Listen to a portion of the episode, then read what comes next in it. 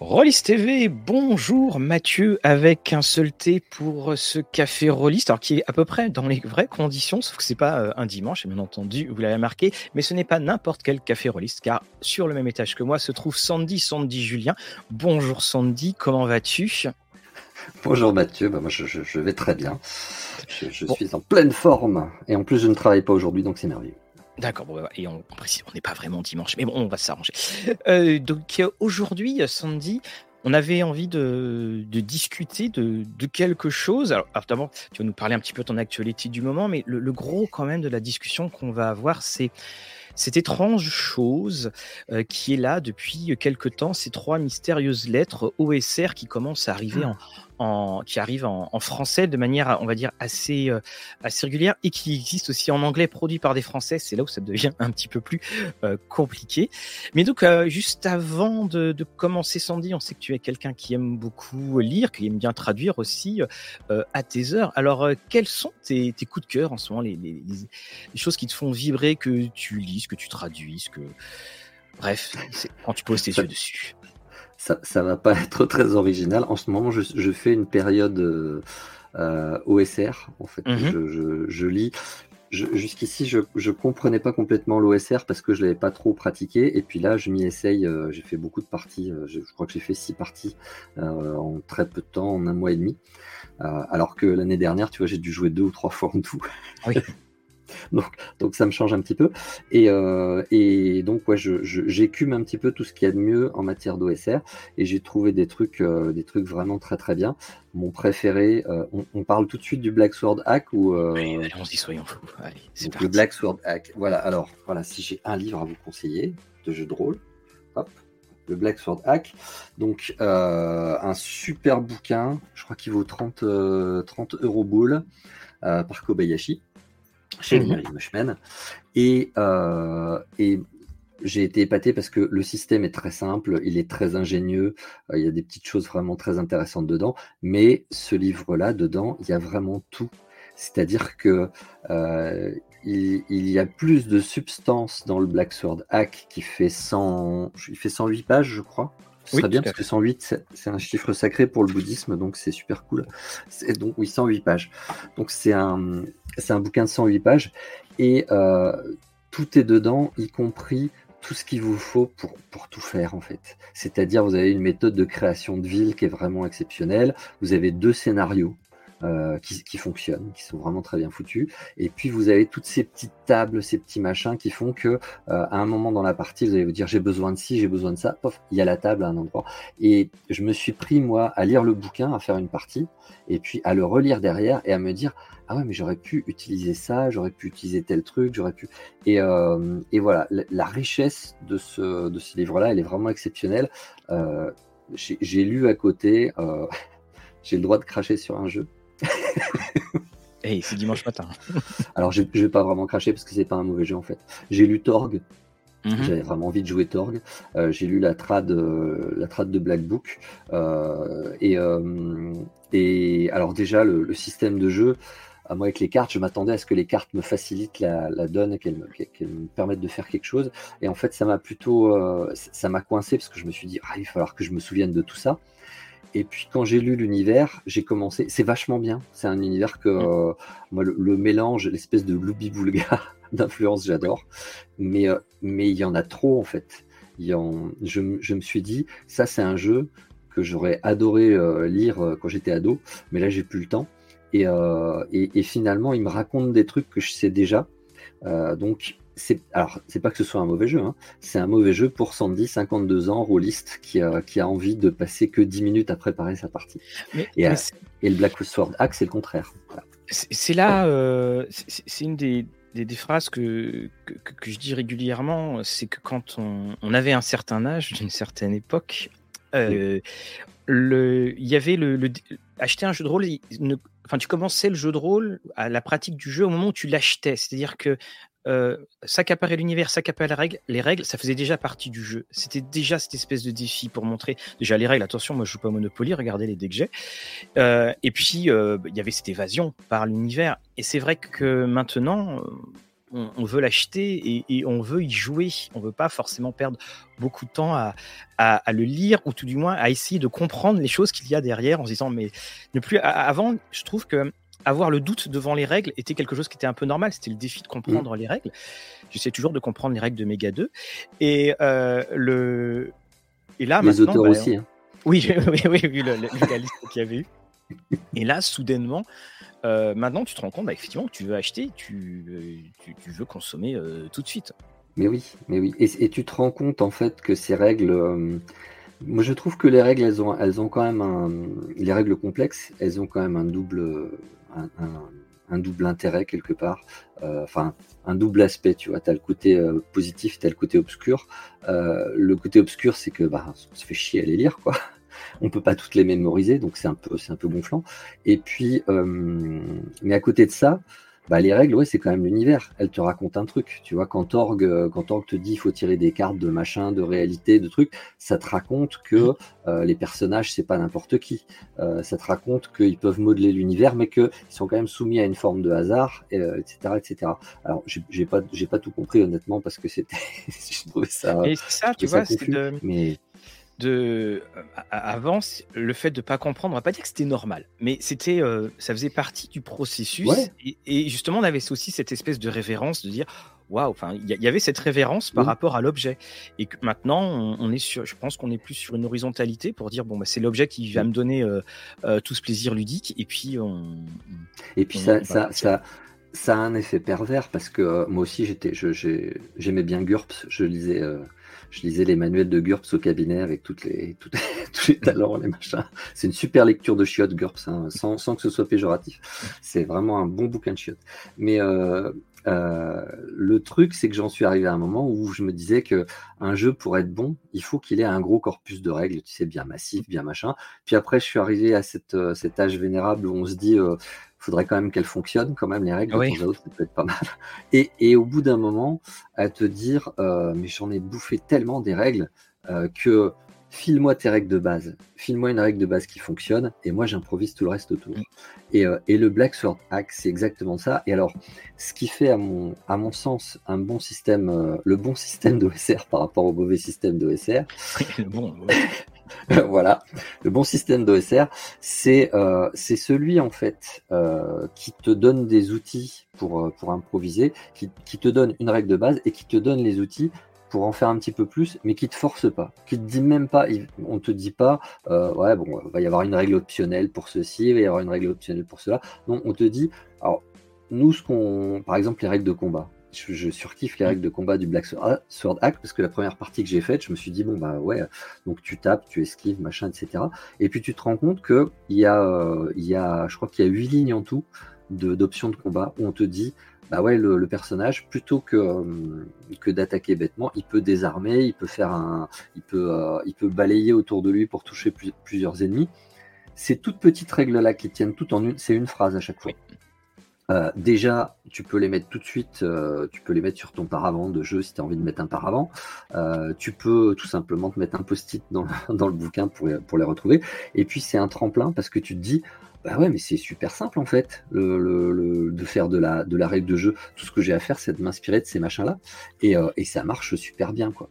Et puis on précise, alors parce que tiens, on en a parlé, on est parlé, mais on n'a pas vraiment expliqué de quoi parlait le jeu. Euh, le, euh, bah, vous reconnaissez peut-être un, certain albinos qui est là. en gros, vous allez jouer. Alors, pourquoi je montre déjà ceci, c'est qu'il y a eu un, donc un, SRD qui a été fait. Donc vous pouvez adapter. Vous pouvez adapter donc le, le, le, Black Sword Hack comme vous le, euh, comme vous le souhaitez. Et donc, on vous renvoie aussi, on vous mettra un lien sur la, vidéo qu'on a pu faire sur, sur le jeu. C'est, vous avez aimé Elric? Vous avez aimé ces mondes extraordinaires que l'on crée qui vont disparaître à la dernière page du Bah, c'est ça. C'est ça. Et tout est dedans. Et effectivement, comme tu le disais, euh, Sandy, parce que c'est écrit, hein, c'est écrit petit, mais c'est rempli, rempli de, de... c'est un coffre au trésor.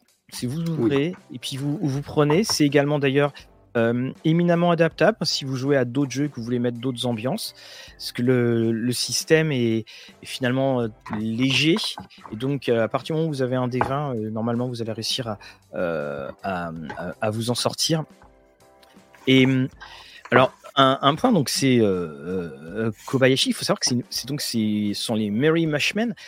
Mm. ce sont des Français. Ce sont des Français qui, qui, font ça. Le livre est en anglais. Et d'ailleurs, avec, avec un, gros, gros succès. Hein, ah, et, et, en, et, en, bon anglais en plus. Et en bon anglais.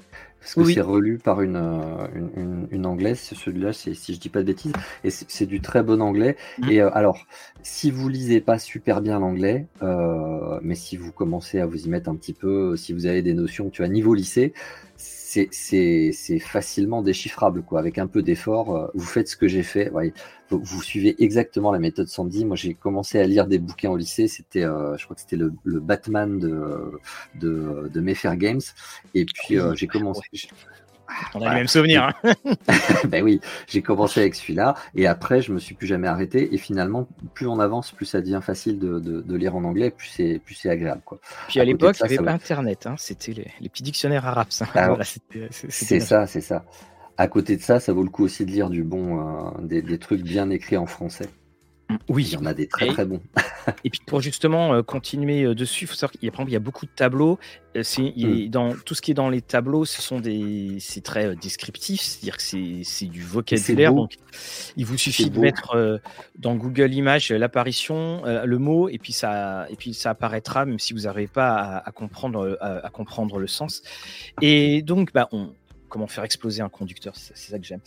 Et il faut savoir que les, les Mary Mushmen, on, on, les a euh, contactés à plusieurs reprises, c'est que pour l'instant, il n'y a pas de projet de, version française. Je crois que Nock avait été, euh, qui était ici, avait hmm. été euh, un moment abordé par BBE, mais ça ne s'est pas fait. Et donc, tout ça, ça fait partie de.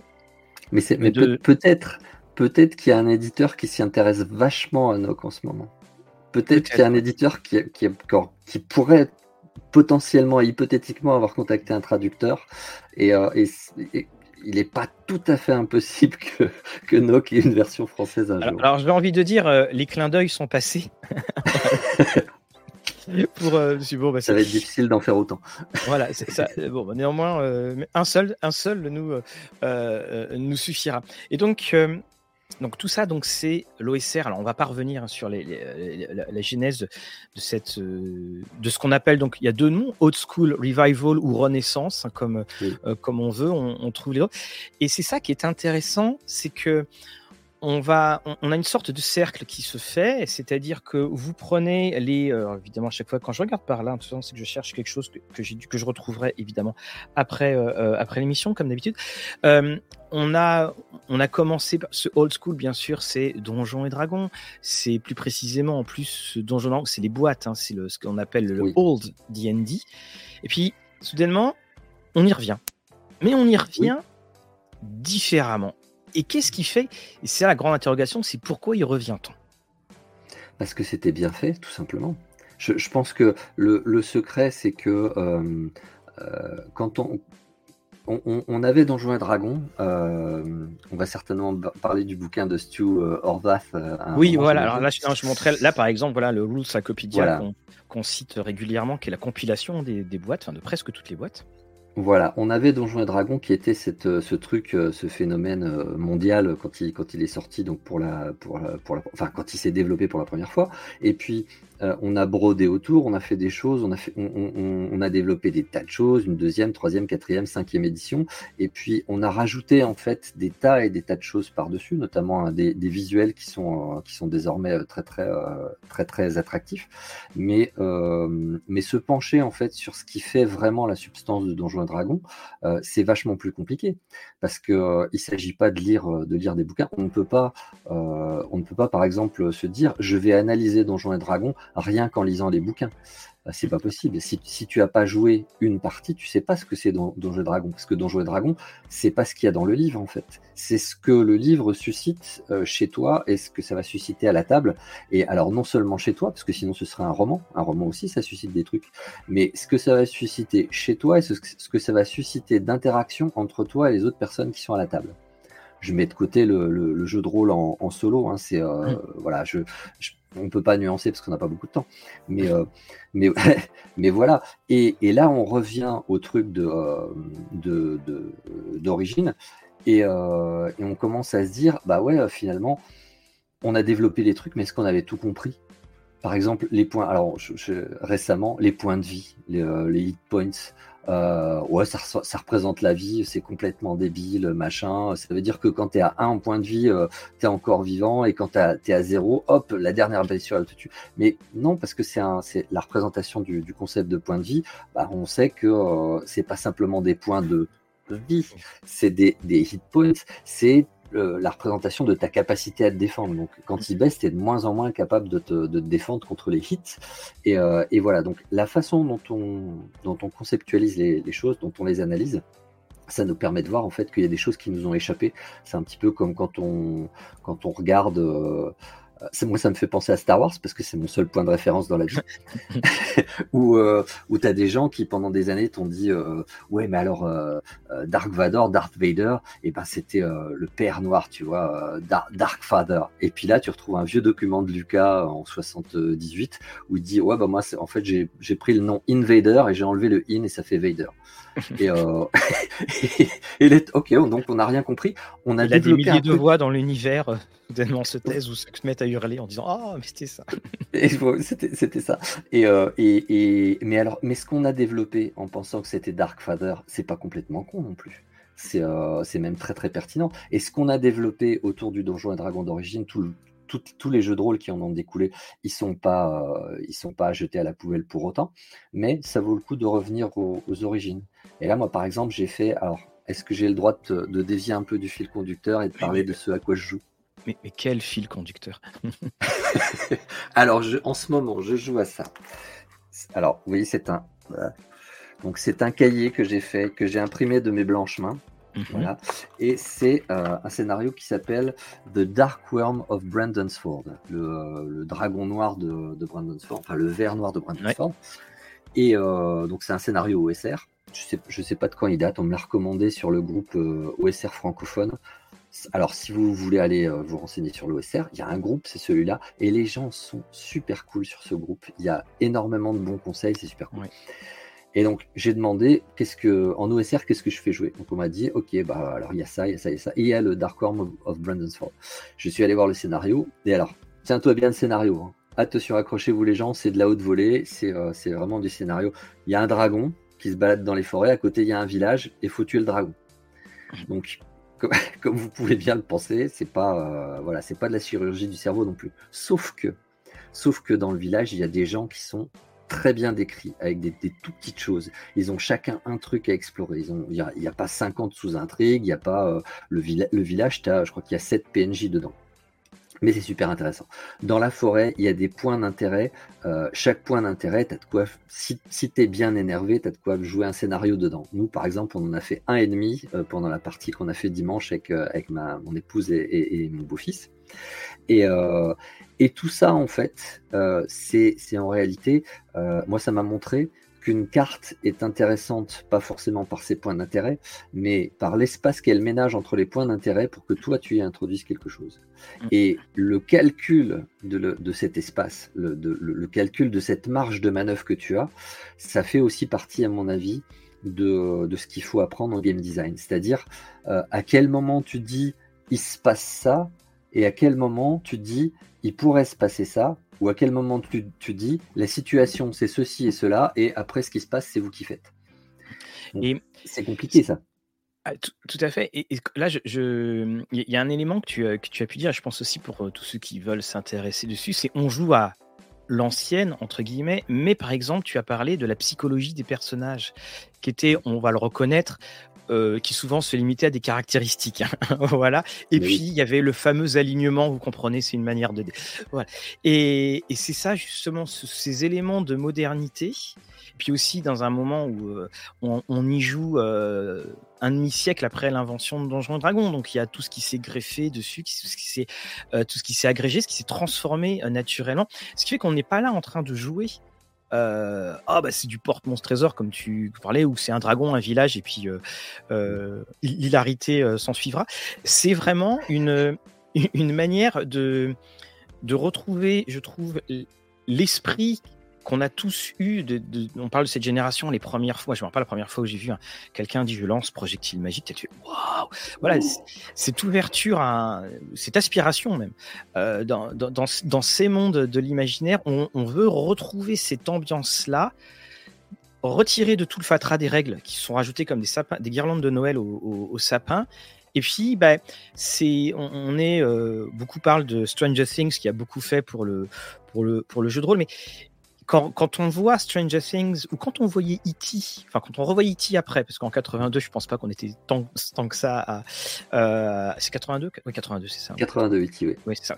Et le, on, moi, pour ma part, quand je les revois jouer, je, me rappelle de cette espèce de voilà, de, bouffée d'air. On se rappelait pas de. Alors, il y avait plus 4, plus 3, plus 2. On, se rappelle de l'émotion qu'on avait vécue et c'est ça, en fait, qu'on veut, euh, qu'on veut ah, tenter de revivre. C'est incroyable ce que tu dis parce que moi, mon premier contact avec le jeu de rôle, c'est E.T. en fait. E.T. c'est euh, en 82. Moi, c'est un film qui a changé ma vie, mais radicalement quoi. Euh, en 82, j'avais j'avais 10 ans, donc euh, et je suis j'ai été obsédé par E.T.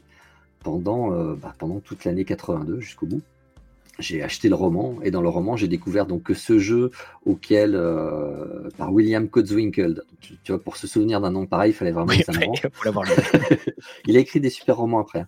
euh, et, et, donc euh, et là-dedans on, on, disait que c'était Donjons et Dragons machin Tyler est le maître du donjon etc etc et et donc moi c'est ça qui m'a amené à Donjons et Dragons mais il faut savoir que E.T. la partie de Donjons et Dragons dans E.T.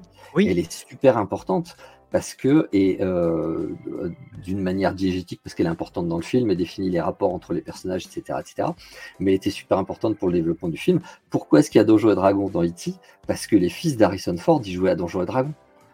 Et, euh, Spielberg, euh, donc, il, s'est intéressé au truc. Ils ont fait des parties de donge avec, avec les, gamins à Harrison Ford. Ils ont dit, OK, le, truc, en fait, parce que l'histoire de E.T., à l'origine, il y a, y a il n'y avait pas d'extraterrestre. Le principe, c'était, ça s'appelait euh, Boy's Life, si je dis pas de bêtises, mhm. et ça devait se passer. C'était l'histoire d'un gamin américain. C'est pour ça que moi ça m'a touché parce que c'était une autre façon de vivre la jeunesse euh, et très américaine et donc très euh, très pizzazz. Mhm. C'était vraiment super cool. Et, euh, et donc, qu'est-ce, que, qu'est-ce qui fait la vie d'un gamin américain en 82 C'est Donjons et Dragons. C'est, euh, c'est cette expérience donc euh, de, très très particulière qui est unique quoi. Et pour moi, mais ça m'a ça m'a gravé Donjons et Dragons au fer mmh. rouge. J'ai, j'ai pas joué à Donjons et Dragons avant 2000 et quelques, mais j'ai joué à l'œil noir parce que c'était plus facile à trouver dans mon. Dans mon bah, mais, mais, tout à fait. En plus, hein, Donjons et Dragons était le jeu parisien et le, le Noir était le jeu provincial, entre guillemets, puis avec un, certain dédain de la presse de l'époque, d'ailleurs. Et, euh, et d'ailleurs, en plus, si on continue dans E.T., c'est que quelques minutes plus tard, il va nous parler de ces étranges personnages, ces étranges figurines qui étaient les personnages de Star Wars. Et eh bien, moi, pour ma part, quand j'ai vu E.T. pour la première fois, je me suis dit, ouais, ils ont l'air super bien, mais de quoi parle-t-il Parce que le premier contact que j'ai avec Star Wars, c'est 83, le retour du Jedi. J'étais pas au courant des, des, deux autres. Et j'étais là, je fais, Qu'est-ce que c'est? Et c'est en revoyant E.T., on se dit, mais bon sang, euh, le film, en l'espace de 30 minutes, il y a, beaucoup de choses.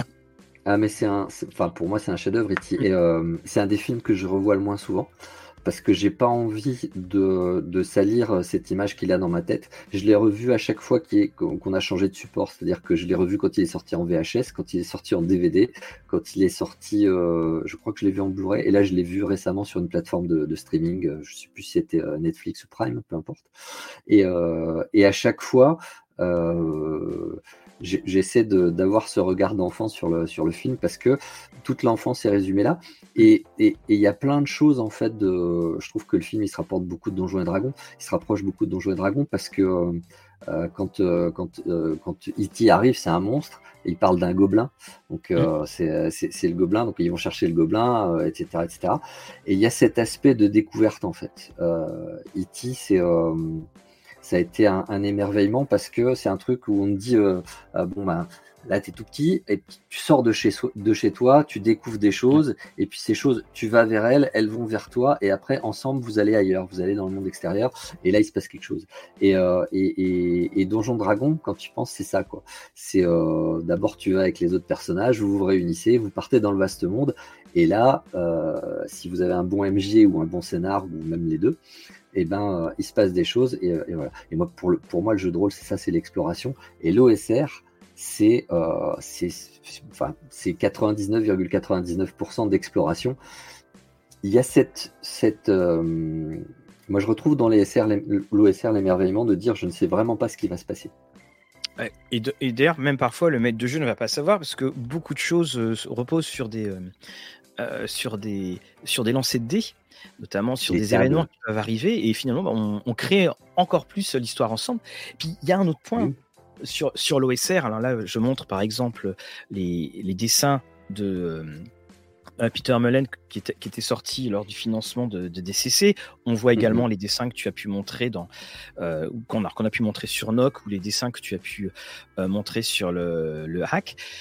Mhm. Il y a cette et, ça, on, en parlait un petit peu hors antenne, il y a ce côté Madeleine de Proust qui parle énormément à ceux qui ont connu ça, parce que euh, peut-être que c'est pas assez euh, connu, mais si vous lisiez la première édition de Donjons et Dragons, il y avait des dessins dans les règles, et c'était pas des dessins pour illustrer, c'était des dessins humoristiques.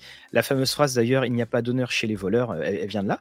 Et entre autres, pour, pour Donjons et Dragons.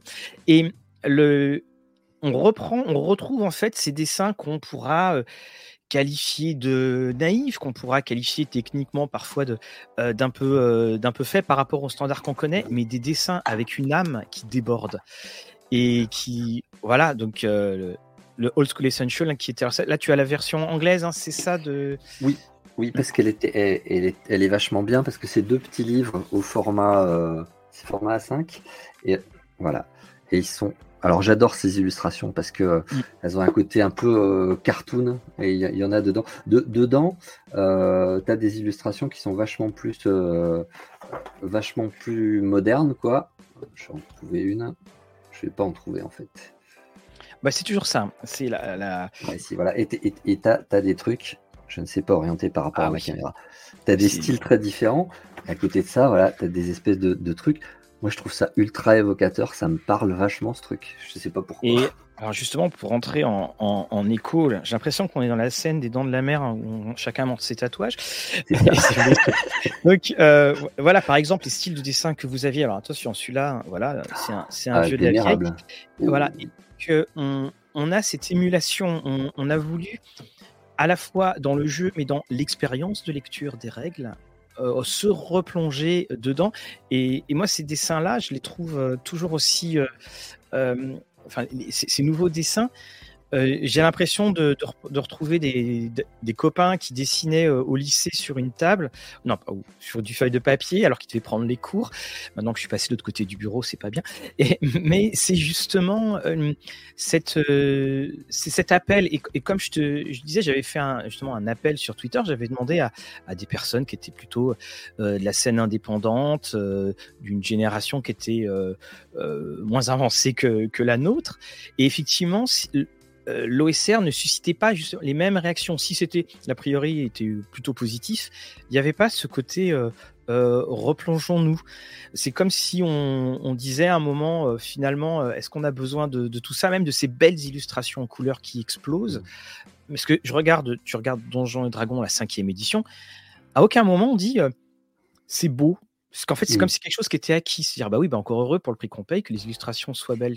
Et ce qui fait qu'il y a une espèce de, nivellement. Ouais. Et là, c'est un truc que je. C'est un, un, truc que.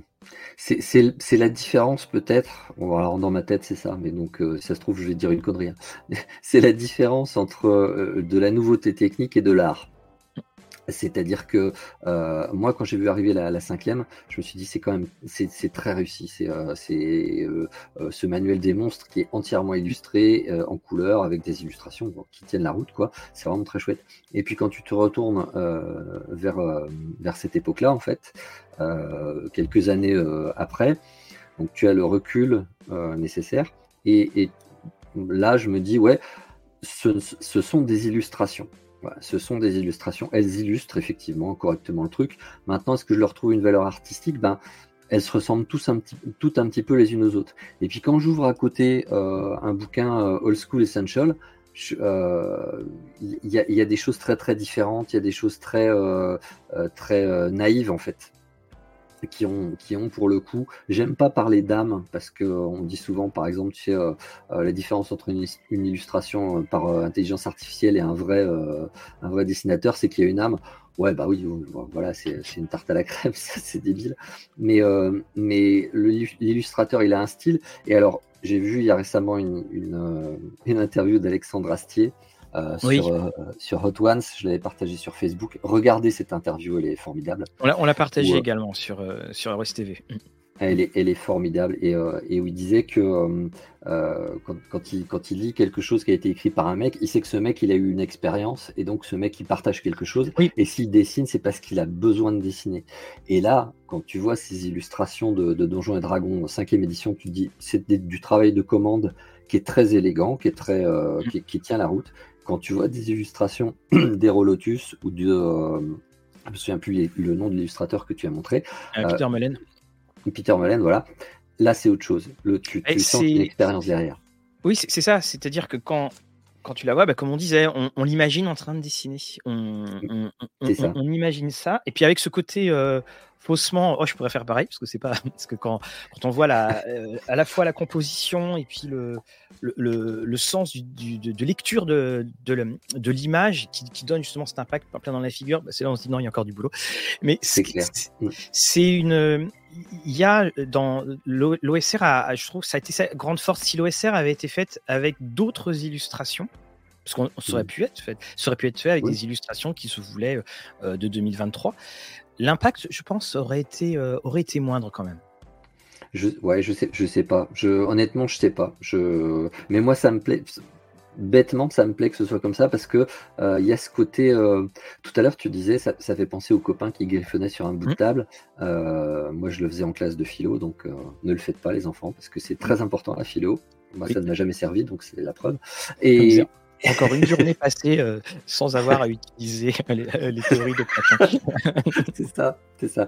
Et, euh, je, retrouve toujours ce même truc. Euh, pour moi, le jeu de rôle, c'est une, façon de, me sociabiliser, d'aller vers les copains. Et le jeu de rôle, ça me fait toujours penser à un truc, c'est les copains.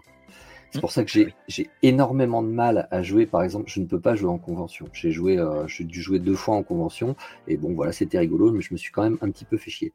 Et, euh, et mais par contre, euh, chaque jeu de rôle, ça me rappelle les gens avec qui j'ai joué, ça me rappelle les expériences que, que, que j'ai eues avec. Et, et, pour moi, il y a quelque chose qui émane du jeu de rôle, qui est ah une, une, forme de rapport humain. Et, ah, et... c'est absolument indéniable. Quand, quand tu te rappelles d'un excellent roman que tu as lu, tu te rappelles de ta lecture de l'excellent roman et puis des Quand tu te rappelles d'une excellente partie que tu as fait, tu te rappelles des copains? et, et, également, quand on. C'est une des choses que, que, je remarque quand je lis un, jeu et qui, m'intéresse. Qu'est-ce que c'est la projection? C'est dire tiens, faudrait que j'en parle à un tel, faudrait que j'en parle à un tel. On pense aux copains quand on, quand on lit le jeu qui, qui, veut vous intéresser. C'est indissociable. Et, et je pense aussi, tu vois, dans le, cet OSR, euh, avant, on jouait un peu n'importe où. Hein. Avant, euh, il suffisait qu'il y, ait de la terre. On, voilà, on posait des trucs. Euh, je me rappelle encore cette expérience désastreuse de jouer dans les dunes sur la plage en Vendée, qui n'avait pas duré longtemps parce que les figurines étaient en papier, monsieur. À l'époque, ça avait volé. mais si, si, ça va marcher. Mais non, ça marchera pas. Bah, ça n'a pas marché. et, et, et, maintenant, tu vois, on, joue, on met de la musique, on met ceci, on met cela. Y a, on, on s'est embourgeoisé. On va pas dire le contraire. Ah bah, et, et, et c'est un petit peu comme si on, on voulait faire un, retour à cette mode du minimalisme, du minimalisme ludique, c'est-à-dire ouais, et les règles, c'est bon, on met ça, on met ça, finalement. Le théâtre n'a besoin que d'une seule chose, d'un acteur. Bah, le jeu de rôle, c'est pareil, on, se met tous ensemble et puis euh, euh, et, puis on y va. Et justement, c'est la, déconsommation entre guillemets parce que tu vois le tu vois le nombre de. Genre, on prend un Black Sword Hack et on salue les Merry Mushmen. Et j'espère qu'un jour il y aura une VF justement. Euh, quand tu vois en si peu de pages tout ce qu'il y a, mais c'est extraordinaire. Et surtout, c'est leur transposabilité que j'adore. Oui, parce que finalement, euh, est-ce qu'on est obligé de jouer, euh, est-ce qu'on est obligé de jouer du Elric avec le Black Sword Hack? Moi, je peux, je peux vous dire non. On n'est pas obligé. Euh, donc, on peut très bien jouer un scénario qui n'a rien à voir. Là, moi, le, Black Worm of, Brandon Sword, qui est un scénario de un peu de high fantasy quand même. Il y a des, il y a des faunes, il y a des, il y a des gobelins, il y a des machins tout ça, ben, on le joue avec le Black Sword Hack. parce qu'on a commencé avec ça et parce que j'ai pas envie d'imposer 15 systèmes différents à mon épouse et à mon, mon beau-fils. donc, donc, qui, d'ailleurs ont manifesté l'envie de continuer avec ce, ce système-là. Voilà, donc on, on, joue avec et ça marche très bien. Et ce qui est marrant, c'est que euh, ces, bouquins d'OSR, forcément à un moment, enfin j'espère que ça vous arrivera aussi, hein, forcément à un moment vous allez tomber sur une règle et vous allez vous dire ça suffit pas là, c'est, moi ça me va pas, j'aimerais bien faire autre chose. Et puis vous allez inventer votre règle et, euh, et vous, allez, euh, vous allez dire bah maintenant celle-là elle sera dans toutes mes parties. Et, mmh. et j'ai trouvé, je posais la question l'autre jour sur francophonie, il y a des règles super rigolotes. Euh, il y, a, des règles. Et, alors c'est marrant parce que les gens, euh, soit ils sont super pour cette règle-là, soit ils s'insurgent. Il y a un mec qui disait, euh, moi dans mes personnages, les, les, PNJ, si le nom du PNJ commence par un G, c'est vrai que c'est un, un, personnage qui est pas important. Et donc, comme ça, ça veut dire aux joueurs, vous faites pas chier à lui poser des questions pendant deux plombes. Le mm. mec, il est juste là, c'est le décor, quoi. Et euh, donc, euh, si le gars il s'appelle Gérard, bon ben, tu lui dis bonjour, euh, par où c'est le, par où faut aller pour aller au château. par contre, s'il s'appelle Henri, donc là, tu sais que hum, peut-être il y a un truc à creuser, quoi. Et, et, le mec, il avait trouvé cette règle-là. Je trouvais c'est une règle narrative qui est tellement cool. Ah ben, elle est vachement bien. Et il y en a un autre derrière, il y en a un autre derrière qui a dit, ah non, il faut surtout pas faire ça parce que sinon, ça veut dire que euh, qu'il y a des personnages qui sont pas importants dans ton monde et tout. Et je trouve que les deux points de vue se, se valaient. Ah, c'est deux conceptions qui. Mais ouais, mais ouais. et justement, donc, on avait donc ces fameux. Ah, en fait, tu vois, le terme que j'allais dire, j'allais dire magazine. Mmh. Parce que justement, Noc, donc euh, il y en a, il y en a trois. Hein, et euh, mm. ça ne vous chatouillera pas ni vous gratouillera pas. Oh, oh là là là là, en, oh dimanche matin, que de références. Euh, La référence. et ce sont des, des alors, suppléments, magazines, on ne sait pas trop, parce que quand on le lit d'ailleurs, on a l'impression que c'est des articles qui sont, euh, qui sont faits comme si on achetait un MOOC. Vous voyez, par exemple, vous avez ici voilà, le D20 Kids for You Dungeon, avec également des couvertures qui s'ouvre. Alors, je vous le montre comme ça. il y aura une capsule qu'on va faire sur Rollis TV pour, euh, pour les mettre. Et de toute façon, je pense même qu'on fera une espèce de projecteur euh, dessus parce que, mine de rien, il y, y, en a eu beaucoup de, belles choses qui ont été faites. Et ah, voilà, moi aussi, tu vois, ce matin, j'ai Et puis aussi, tu parlais. Enfin, on parlait du côté magazine, c'est qu'à la fin, vous avez des espèces de fausses publicités comme celles qu'on pouvait trouver dans les White Dwarfs, les Dungeons, les Dragons de, euh, de, de la belle époque. Et tout ça, c'est autant de magazines, slash supplément, slash lecture d'évasion dans un univers, parce qu'on le voit bien graphiquement, là aussi, hein, ça explose dans, tous les sens. Mais on n'a rien fait de mieux en matière de, de magazine euh, depuis très longtemps. Moi, depuis, depuis très longtemps. Je ne saurais pas dire combien de temps, parce que j'ai cessé de lire la, la presse holistique parce que ça m'intéresse plus, en fait. Euh, J'y trouve pas mon compte. Je sais qu'il y a des gens que, qui, qui sont très, euh, qui ont besoin encore de, de, de, de magazines et euh, je, c'est quelque chose que je comprends tout à fait. Et moi, j'y trouve plus du tout mon compte et je sais pas si je, l'y ai jamais trouvé. Mais dans Noc, là, j'ai trouvé plus que mon compte parce qu'en fait, j'ai trouvé des, des, des, super trucs. Et à chaque fois que je tombe sur une table, tu vois, alors voilà, je mets un petit, un petit post-it. Ah oui. Voilà, donc j'ai ça, ça, c'est 300 objets, objets, magiques inutiles. Ah. Euh, et, c'est fabuleux parce que euh, du coup, moi, mes PJ, ils ont trouvé des objets magiques dans le, dernier scénar. Donc, je leur ai fait tirer là, dedans. Alors, attention, tenez-vous bien ce qu'ils ont trouvé. Ils ont trouvé une poupée qui est capable de chanter un des 20 contines. Et ils ont trouvé, et là, c'est l'objet magique que moi j'ai envie d'avoir. C'est un mouchoir, en fait, que quand tu te mouches dedans, euh, ça te dégage immédiatement les sinus si tu as un rhume ou si tu as la grippe. Ah. Ça, ça, débouche le nez. Et ce truc. c'est encore mieux que, la, que, le, euh, que les bottes auto-nettoyantes.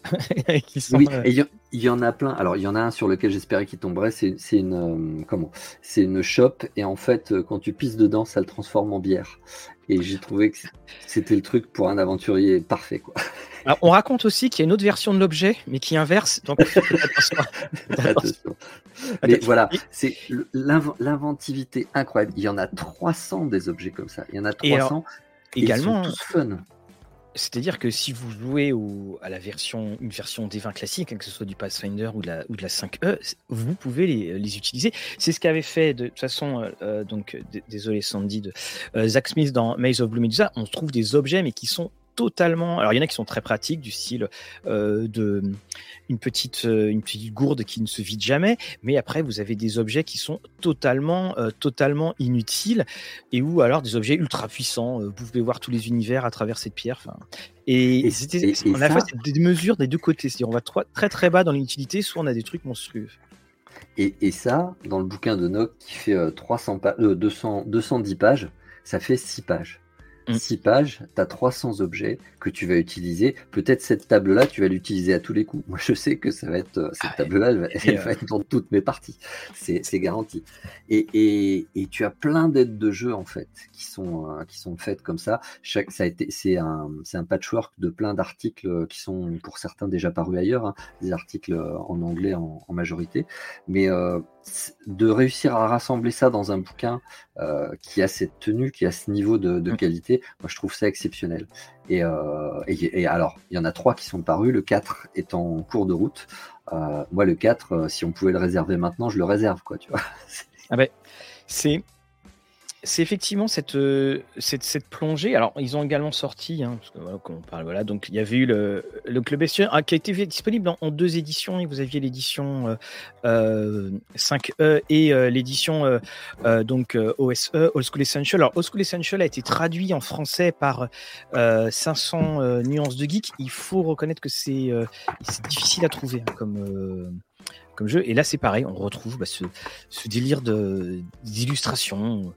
C'est jamais évident hein, le, plaçage hein, devant la caméra. Je, je... J'y arriverai jamais. Je J'ai pas le cerveau, dans, le cerveau dans le bon sens pour, euh, placer les trucs. Et voilà, et on, se retrouve avec. Euh, euh, bah, moi, ce que je trouve génial, c'est que on a au pire une furieuse envie de jouer, j'ai envie de dire. en fait, c'est ça, c'est que on se dit, mais ça, je pourrais le faire jouer, je pourrais le faire, juste que ça prend pas de temps de préparation.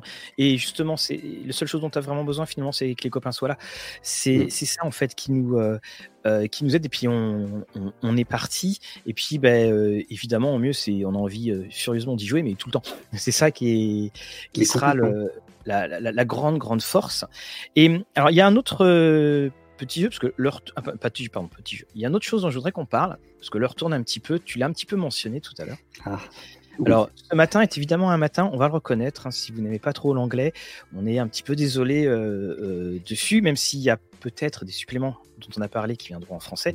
Là, celui-là, bon, passe pas. Donc, j'adore le titre, des monstres, des extraterrestres et des trous dans le sol, parce que effectivement, il faut reconnaître que dans les univers de fantasy, il y a un paquet de trucs par terre, il euh, faut faire attention. Qu'est-ce que c'est? Donc c'est un, alors on l'a déjà rapidement présenté, c'est tout simplement sur quatre décennies euh, plein de jeux de rôle. C'est-à-dire en fait on, on va parler de Donjons et Dragons, on va parler donc euh, de Ultra Violet Grassland, on parle évidemment des Black Hack et, tout ça mmh. de Cthulhu et ça va dès la décennie 70 à, à 2010 et c'est à la presse, au MIT Press. Et MIT Press, c'est bah, le MIT. Et vous avez eu déjà plusieurs livres hein, qui, sont, euh, qui sont parus, et notamment le premier de John Peterson, qui était Game Wizards dessus. Je crois avoir compris, Sandy, que tu avais beaucoup aimé. Ce qui fait que nous sommes oui. deux ce matin. Alors, je, je, vais raconter, euh, par contre, ce que j'ai pas raconté sur, euh, sur les réseaux sociaux. Moi, j'ai adoré et ma femme s'est fait chier en en lisant un bout, mais grave. Donc, c'est un vrai bouquin pour rôlistes euh, pour Rollist averti. Pour, pour c'est euh, parce que ma femme joue au jeu de rôle, elle aime les jeux de rôle et tout, mais l'histoire du jeu de rôle, tu vois, l'évolution de, de, du, du, hobby, c'est pas un truc qui la passionne. Euh, ce que je peux comprendre, c'est en fait ce bouquin-là, c'est Stu Horvath qui te prend par la main et qui te dit Viens, on va aller regarder dans ma bibliothèque et je t'explique ce qu'il y a dedans. Et, euh, il explique tout euh, avec plein d'anecdotes qui sont super intéressantes sur, mm. euh, sur, sur, les jeux, sur l'impact social qu'ils peuvent avoir, sur leur développement. Sur, et c'est très très clair, c'est bien écrit, le mec a de l'humour et tout, mais c'est sa collection à lui. C'est-à-dire que par exemple, Euh, alors, au début, je me suis dit, tiens, il parle pas de DC Heroes, qui est oui, pareil. De... Comment ça? Mais oui, mais il a parlé de Marvel, donc euh, lui, euh, DC Heroes, ça l'intéressait pas parce que lui, son truc, c'était Marvel, et je le comprends. Moi, j'ai, ça, aurait, ça, aurait, pu être comme ça aussi. Il parle pas de Chill, il parle pas de Legend of the Five Rings, donc j'ai regardé un petit peu. Il y a plein de, plein, de choses qui manquent, et, et c'est bien c'est bien qu'il y ait des choses qui manquent parce que euh, parce que ça en fait quelque chose d'humain. Tu vois, c'est pas c'est pas un mec à qui on a dit bon allez fais-nous les, euh, les 400 jeux de rôle euh, et il faut pas qu'il y en ait un 401ème. Tu vois, faut pas que ça dépasse. Non non, c'est le type il a on, en avait parlé avec euh, euh, Jérôme Larrey et Corinne David quand, ils, étaient venus. Donc, on, y a un autre très très grand euh, historien du, jeu de rôle qui s'appelle Shannon Apple Klein, qui a fait Designers and Dragons, qui là pour le coup se, veut très exégétique et puis très exhaustif. Là, on a ce que, ce que j'aime beaucoup, c'est qu'effectivement, on a ce, croisement d'une recherche très rigoureuse mais en même temps, on met en avant un petit côté critique. Alors, tu parles de l'humour, moi, je il y a des moments, ils disent, oh, regarde, il y avait, il y avait ça et ça qui était franchement ridicule à l'époque, puis, puis te donne des exemples. Et c'est vrai que là, tu souris, tu dis, ah oui, effectivement, ça, ça passait pas ce qui, est, très fort, c'est que euh, moi, c'est un truc que j'adore, ça. Le mec te dit, euh, bon, bah alors, euh, tu vois, Dragonlance, c'était quand même, c'était à chier, quoi. C'était nul, le scénario était pourri, mais j'ai dévoré les bouquins, j'étais obsédé par ça quand j'étais gamin, et j'ai adoré. Et c'est super cool. C'est comme quand quelqu'un te dit, moi, je suis fan de Nanar. Tu vois, c'est quelqu'un qui est capable de trouver quelque chose d'intéressant dans un, support média quel qu'il soit, et d'en retirer quelque chose qui va être positif euh, et qui ne soit pas simplement de la dérision et de la moquerie, qui soit pas parce que ce serait facile de faire euh, les 100 pires jeux de rôle, tu vois. C'est super facile. Tu peux dire euh, des jeux de rôle, t'en as des, des, des mauvais, t'en as des sexistes, tous donc. T'en as des sexistes et mauvais d'ailleurs. t'en as des sexistes et mauvais, t'en as etc etc. Et, et, et, et à la fin, tu vois, c'est facile de trouver les défauts dans n'importe quoi. C'est beaucoup plus difficile de dire ce truc a des défauts terribles mais moi, il m'a beaucoup plu euh, parce qu'il y a un truc qui fonctionne ou parce qu'il y a un truc qui a fonctionné pour moi. Et, euh, encore une fois, voilà, c'est tout est une question de sociabilité de copains. Tu as, des gens qui. Ben, il y a un truc toi tu vas considérer que c'est de la merde, puis un jour ils vont te dire ouais mais moi ce truc là à une période de ma vie ça a été utile parce que c'est ça il y a ce côté beaucoup de personnes disent oh, ce jeu est pourri je dis ouais mais en fait euh, peut-être que tu avais joué au meilleur jeu du monde mais que ton maître de jeu ou toi t'étais pas dedans ce jour-là parce qu'il s'était passé quelque chose donc ça t'est passé au-dessus moi j'avais vu une interview quelqu'un disait euh, l'appel de Cthulhu c'est nul parce que je suis mort ok d'accord. C'est un peu réducteur euh, et puis le L'inverse aussi, et ça, il peut y avoir un jeu catastrophique et soudainement, bah, aller jouer avec Kitay, c'est super, ça se passe très bien. Et que même peut-être que la partie que tu joues, elle est pas bien, mais qu'il y a une telle ambiance euh, autour des joueurs que justement tu en gardes un, grand souvenir. Il y a beaucoup de paramètres. Et, je trouve, tu sais, tout à l'heure, là, tu parlais des nanars. Je trouve qu'aussi, on est dans un hobby où euh, le. Dans le cinéma, tu fais un cinéma, par exemple, on parle de série Z. On parle de série B ou de série Z. Dans le jeu de rôle, on a l'impression que c'est pas possible. C'est-à-dire que tu ne peux pas. Euh, il faut absolument que ça soit la qualité. Il faut absolument que ça soit ceci, cela. Il n'y a pas le côté de. Je sais que ce jeu il est pas bien. Je sais que les règles sont bancales, mais vous allez bien vous marrer. Ça, on n'a pas ça dans, le jeu, et je trouve que c'est dommage. C'est dommage parce que le, ça permettrait aussi d'avoir d'autres approches et peut-être parfois un peu plus de légèreté parce que euh, faut pas l'oublier, tout cela n'est que du jeu.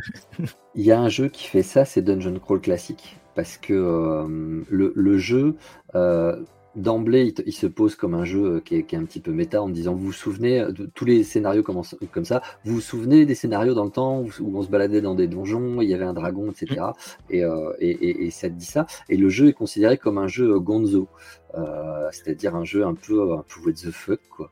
Et c'est vrai que quand tu regardes les scénarios, il y en a qui sont, ah qui sont voilà, il, il, est, what the fuck, mais il est imposant. Alors bien sûr, on le réexplique. Hein, il est imposant, c'est parce que euh, au niveau, c'est quasiment que des tables ici. Hein, donc, euh, c'est surtout les tables de sort, ça, prend une, place incroyable. Si vous, euh, j'ai un truc à vous recommander si vous jouez à Dungeon Crawl classique, procurez-vous le petit. Il y a un petit livret à une époque.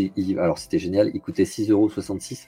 Maintenant, il doit être un petit peu plus cher. C'est un petit livret d'une trentaine, une cinquantaine de pages où tu as tout le, le, résumé des règles importantes et, et ça évite aux joueurs d'acheter le, manuel, ils ont juste à avoir le petit livret, il y a tout ce qu'il faut dedans. Il était en français Oui, il est en français. oui, ah bah, il est là. Il est là. Il, était peut-être dans la. Il était dans la pochette, ouais, il est très très bien. Et, Dungeon Crawl Classic se, réclame carrément de cette. on peut jouer des choses qui soient très sérieuse avec euh, Dungeon Crawl classique, puisque euh, bah, euh, il bah, y, y, a des projets de faire des choses sur Lankmar, sur, sur Jack Vance, sur des, choses comme ça. Et puis, quand tu regardes les scénarios, mais il y a moyen de faire des trucs complètement délirants. Quoi. Le, ne serait-ce que le principe qui, qui, veut que ton premier scénario, le scénario à niveau zéro, tu as des personnages, c'est pas des héros, c'est des ploucs. Tout le monde a quatre ploucs. Et, euh, et, à la fin du scénario, bah, il y a de grandes chances que sur les quatre ploucs, il n'y ait qu'un survivant. Quoi. Et donc, euh, bah, euh, toi, t'imaginais que ça allait être, euh, je sais pas, euh, le, le, le, gardien de bœuf qui était super baraqué. Et non, pas de bol, c'est la petite fille aveugle qui, qui mendiait dans le village. Et ce sera ton oh, personnage. Moi, je voulais l'autre. voilà, voilà. Mais l'autre, en fait, bah, comme un con, tu vas aller tomber dans un piège et tout. Et, et ce côté, c'est encore le côté, tout peut arriver c'est tellement bien. Parce que quand tu euh, on, a essayé de cristalliser la fantaisie en fait euh, à travers plein de choses plein de médias euh, on, a posé des choses qui font que de plus en plus plutôt que de dire la fantaisie ça pourrait être plein plein de choses on a fini par dire bon bah les elfes ok ils ont tous les oreilles pointues. Ça c'est cool. Les elfes ils sont hautains. Les nains ils vivent dans les mines. Mais mais pourquoi ils pourraient pas vivre dans les arbres les nains à part la gravité? Je veux dire. Oui. c'est voilà. Et on, a essayé de cristalliser la fantaisie et Dungeon Crawl classique arrive en disant, ok, bon bah en fait tout est permis. Là, euh, tout est, mais absolument tout quoi. Quand tu vois des scénarios, il y a des trucs. Le conclave des magiciens, moi c'est un truc qui m'a, il, me fait. Alors, je ne sais pas si on peut en venir à bout de ce scénario, mais l'univers qui déploie avec son conclave de magiciens qui sont complètement barges, euh, qui se baladent sur une planète euh, et qui essaient de, maintenir la cohésion de l'univers tous les, euh, les temps d'années parce que sinon tout va péter, c'est super cool. C'est vraiment. C'est aussi un, point qu'on n'a qu'on pas forcément abordé, c'est que dans, dans l'OSR, il y a une, une, grosse mortalité, si on souhaite, des, personnages. Ce qui n'était pas le cas dans. Alors, si c'était le cas dans, dans, dans, les vieux Donjons Dragons, mais il y avait un moment quand même, tu réussissais à monter de niveau, ce qui fait que tu s'attachais beaucoup à ton personnage, et c'est à la fois très bien, parce qu'on mais c'est aussi parfois limitant. Tandis que là, on sait que tout va changer, et quelque part, encore une fois, bah, on disait tout à l'heure. Euh, pour le théâtre, euh, il y a besoin que des acteurs. Euh, bah, vous avez toujours les mêmes acteurs, mais en revanche, on change beaucoup de personnages. Et là, dans, euh, sans, sans jeu de mots, parce que bah, ça permet aussi, avec une telle possibilité de jeu, de se dire ah bah tiens, je vais jouer là, je vais jouer ceci, cela, ou je vais jouer effectivement la petite fille que le, mendiant de Natsokor des temps modernes. Mais bah, alors, cela dit, pour avoir testé les deux, les deux méthodes, c'est-à-dire les personnages avec une armure en scénarium qui meurt jamais, et les mmh personnages qui sont soumis aux règles et euh, quand tu meurs, tu meurs, les deux, ça marche, ça, fonctionne. Pourquoi, euh, euh, à partir du moment où tu, tu l'imposes pas, à partir du moment où, tu vois, si, si tu es, si es, seul contre la table à dire, bon, bah, on va appliquer les, les, règles de jeu jusqu'au bout, si vous êtes mort, vous êtes mort, et puis, puis voilà, quoi. si si tu es le seul à penser ça et que toute la table t'a dit, bah, nous, on aimerait bien garder nos persos quand même un peu plus longtemps, donc tu pourrais être un peu plus cool, bah, est-ce que c'est est-ce que c'est pas ça être un connard, tu vois? Est-ce que c'est pas ça euh, enfreindre la, règle de base du jeu de rôle qui est ne soyez pas un connard? Mais c'est c'est là aussi c'est intéressant ce que tu dis comme point parce que le, la fameuse opposition joueur-maître de jeu, elle vient de Donjons et Dragons. Il y a cette espèce de, rôle ambivalent, c'est-à-dire de ah, ah vous allez voir ce que vous allez rencontrer, puis à côté je vais vous faire monter de niveau. Tu sais, il y a le, carotte bâton, le fameux regardez ce que j'ai acheté comme figurine. Oh voilà. Et, et, ça vient de là, ça, ça, vient d'ici. Maintenant, on a commencé à, s'en débarrasser. Effectivement, ça aussi, c'est un, retour qui, qui, mmh. se, qui se fait de dire bah, non, en fait, il y, a une histoire. Et puis, mettre de jeu comme joueur, euh, on est sur le même bateau. Et puis, euh, faut qu'on regarde pas en avant et puis qu'on s'amuse autant. Moi, j'aime bien, le... j'aime bien les jeux à mettre de jeu. La narration partagée, je, comprends l'intérêt carrément. Encore, et j'y viendrai peut-être, hein, puisque je suis venu à l'OSR Why Not. Hein. Peut-être que je ferai une partie qui va me, faire basculer dans la narration partagée. Peut-être qu'un jour, alors le, jeu de rôle solo, c'est beaucoup plus difficile pour moi parce que j'aime bien. Euh, ouais, j'aime bien échanger, j'aime bien qu'on me surprenne, tu vois. Là, ma partie de, euh, ma partie de Black Sword Hack euh, de dimanche, elle était super cool parce que les personnages ont fait des trucs auxquels je m'attendais pas. Et puis j'en ai fait une, c'était jeudi, je sais plus si c'était cette semaine ou la semaine d'avant, avec un groupe de, de rôlistes aguerris, dont l'excellent Michael Croitoriu, Sébastien Minutov, bien connu du service bien connu de vos services, et Vincent Bachet, donc le bouquin se casse la gueule, c'est pas grave. Et, euh, et là, c'était vachement différent, c'est parti sur une, sur une ambiance très différente, mais ils m'ont surpris, mais sans arrêt, quoi. Et, euh, et moi, du coup, je, en fait, pourquoi j'aime être maître de jeu? Parce qu'en réalité, alors on dit tout le temps, être maître de jeu, c'est un truc, c'est compliqué, c'est celui qui a le plus de boulot et tout. Mais une fois que tu as compris les ficelles, en fait, le maître de jeu, c'est celui qui met le charbon dans le moteur et qui, et ensuite, il attend que ça tourne et il voit où, le mène la machine, tu vois. Et, moi, j'ai fait ça jeudi et c'était super cool. Il y a vraiment des moments très, très, très sympas. Voilà. Comme quoi, voilà, tout sport. Je crois que tu vois, on, arrive à la fin de l'émission, on aura parlé de tout. On aura parlé euh, du temps qui passe, on parle du, joueur, des maîtres de jeu, de, ces styles de jeu qui, euh, qui, qui, viendront. Alors moi aussi, hein, de toute façon, c'est pas un scoop, je suis plutôt euh, jeu à maître de jeu. Et le, on va terminer juste sur une, une dernière chose. Est-ce qu'il y a un jeu ou un scénario que tu as vu, que tu... Alors, tu as parlé tout à l'heure là de, du village du dragon et tout ça. Euh, il y a un jeu qui n'existe pas en anglais et que tu aimerais bien voir traduit? Ah, alors en fait, j'ai pas entendu la fin de ta phrase. Alors, est-ce qu'il y a un jeu en anglais que tu aimerais bien euh, voir euh, traduit? Mis à part le NOC où c'est peut-être le cas. Oui, ben, vraiment le Black Sword Hack. Il y a le. Étant, euh, ayant remonté un petit peu aux origines du truc, donc il s'est cassé la gueule, mais j'ai acheté aussi le, Black Hack. C'est lui qui est tombé d'ailleurs. Voilà. Et pendant ce temps-là, je fais des claquettes. Voilà. Hop là, le Black Hack qui n'a qu'un défaut, c'est qu'il a une couverture dégueulasse. On dirait un, on dirait un agenda de lycéen, franchement. Oui, c'est oui, c'est clair. Il manque juste 2022-2023. Voilà, moi c'est non. Donc, euh, alors c'est fun quand même, mais, mais ça m'a un petit peu piqué aux yeux. J'aimerais bien qu'il soit traduit parce qu'il est vraiment très très chouette.